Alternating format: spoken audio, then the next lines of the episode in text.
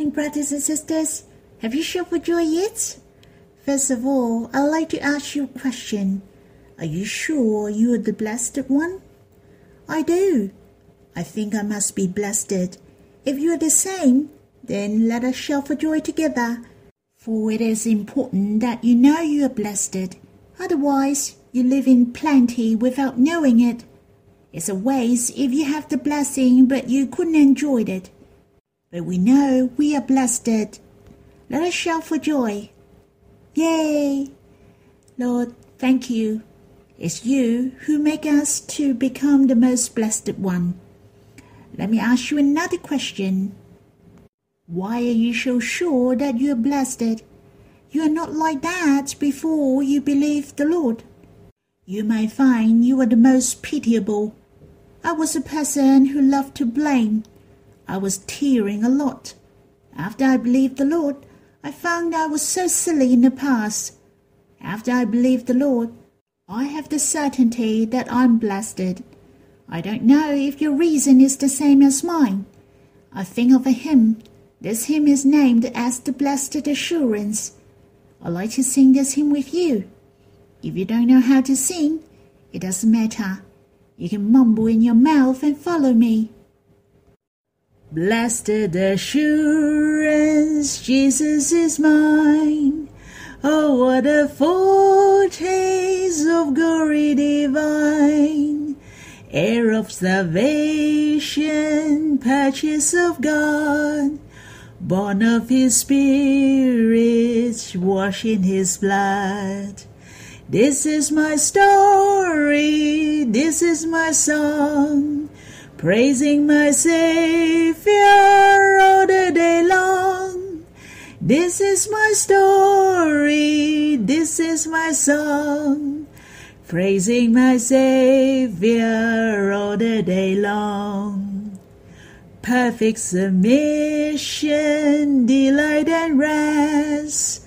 I in my Savior and happy and blessed, watching and waiting, looking above, filled with His goodness, lost in His love. This is my story, this is my song praising my Savior all the day long. This is my story, this is my song, praising my Savior all the day long. I have the assurance that I'm blessed, for the Lord Jesus is belongs to me, just like the first stanza of the hymn. Blessed assurance, Jesus is mine for the Lord Jesus dwells inside us, united with us. Hence I have the blessed assurance, and I have the assurance forever and ever. What is more precious than the Lord Jesus is in your possessions? He is God of infinity. He belongs to you entirely. It is so blessed, isn't it? In the chorus mention, This is my story, this is my song, praising my Saviour all day long. I have to sing louder, for I really want others to know the reason that I'm blessed. Because I gained the Lord Jesus. I hope many people gain the Lord Jesus. I'd like to sing this hymn with you one more time, and we will worship together when we finish. Blessed assurance, Jesus is mine. Oh, what a foretaste of glory divine! Heir of salvation, purchase of God, born of His Spirit, washed in His blood. This is my story, this is my song, praising my Savior all the day long. This is my story, this is my song, praising my Savior all the day long.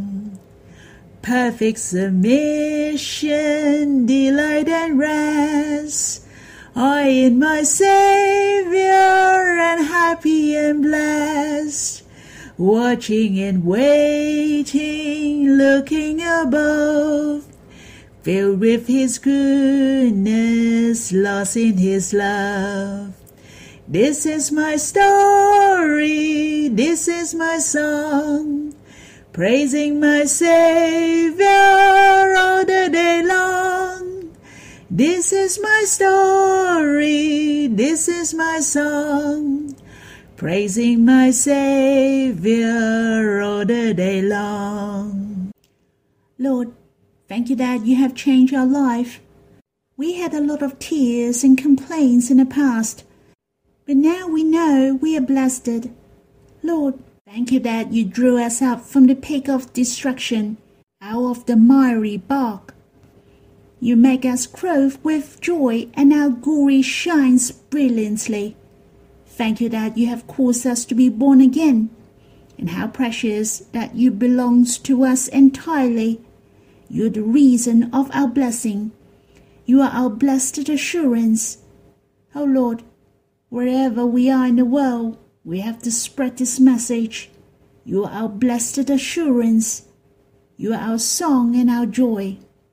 Lord, we shall shout for joy always. Brothers and sisters, let's have some time to respond to the Lord and worship Him. You can stop the recording first and come back later. We'll read some verses with you. I'm going to read with you some verses about the promises of God regarding the blessings to us. I've chosen verses in Psalm 29, verse 10 to 11. The Bible is filled with words of blessing to us. He will bless us for sure. Let us read these verses first. The Lord sits enthroned over the flood. The Lord sits enthroned as King forever. May the Lord give strength to his people. May the Lord bless his people with peace. Firstly, the Lord promises to give strength to his people and bless his people with peace. Before I share, I'd like to share first a hymn written by myself by using these verses. I used melody of the blessed assurance, for it fits very well. God will give strength to us and will bless us with peace. As long as God sits enthroned as King forever, we will gain the strength and will blessed with peace. It is the blessed assurance, isn't it? I have composed these two verses as a hymn. You can also sing with me. The Lord is enthroned over the flood. The Lord is enthroned as King forever. The Lord is enthroned as King forever. Asking forever, asking forever. May the Lord give strength to his people.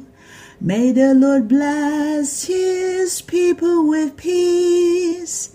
May the Lord give strength to his people. May the Lord bless his people with peace. I believe that every one of us wants to be blessed, but there are many kinds of blessing.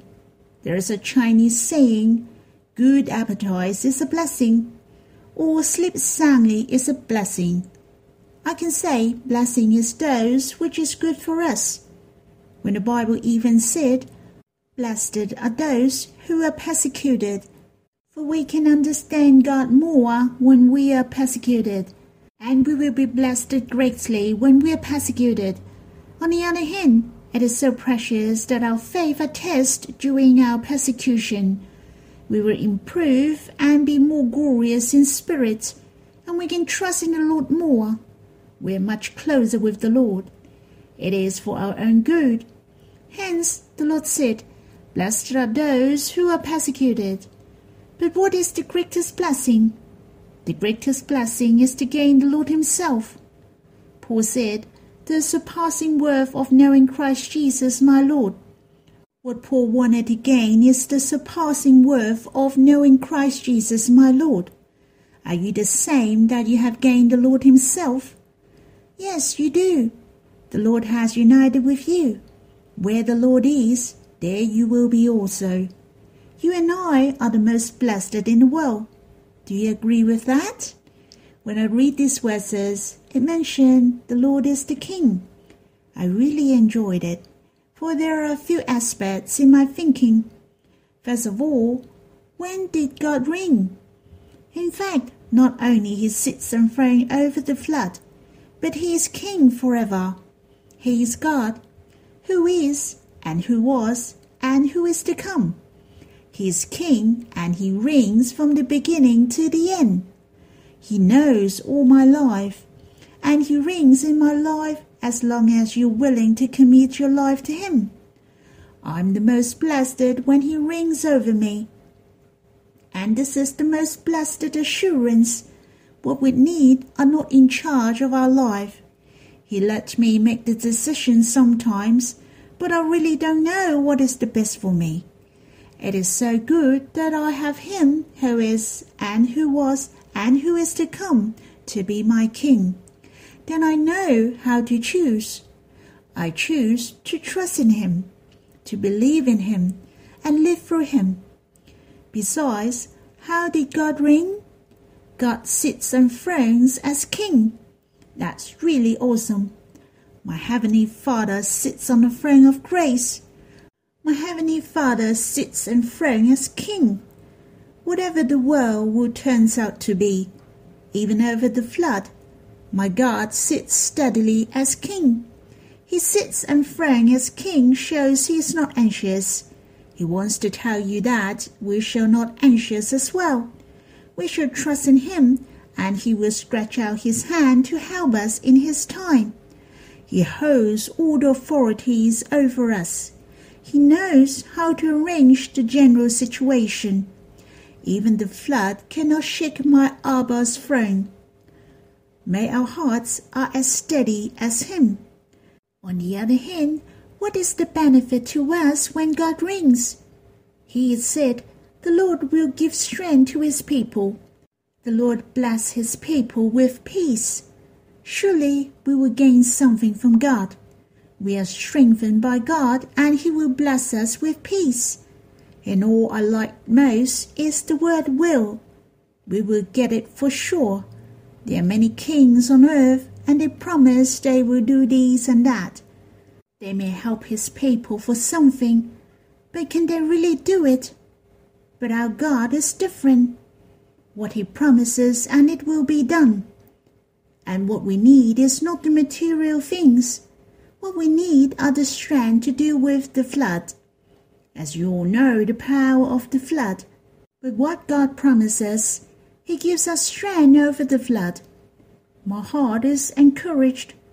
No matter what storm or waves we encounter, the Lord will give me enough strength to face all things. And that's not all. I have the strength to face the storm and waves outwardly. God is the King who will bless me with peace. He promised to me that my heart is peaceful over the flood. I can be close with the Lord. I can draw near Him Peace really is the greatest blessing. Not only I'm not afraid, I'm not afraid of the flood. I'm not fear my life will be in danger. I'm not fear of my stumbling. I'm not afraid I will be overcome by the enemy, but I can be close with him. My spirit is at ease and in the enjoyable status, and this is the blessing of peace to us to be the closest and the nearest with God. Brothers and sisters, I hope you can put these two verses in your heart. We will have difficulties in our life. We will have the period of storm and waves. But can you look up to the sky? Have a look at our Abba. He sits enthroned as king. He holds all the authority for us, and Abba will give us strength for sure for that is his promise to us, and he will bless us with peace. We will not be afraid of the situation, but we can be at ease with him spiritually. He really wants us to enjoy him. He wants us to prove to us that whoever draw near him will be blessed. Brothers and sisters, If you have to face the difficulties today, tomorrow, or the day after tomorrow, you shall look upon him, to trust that he holds all the authority for you. He is king who sits enthroned over the flood.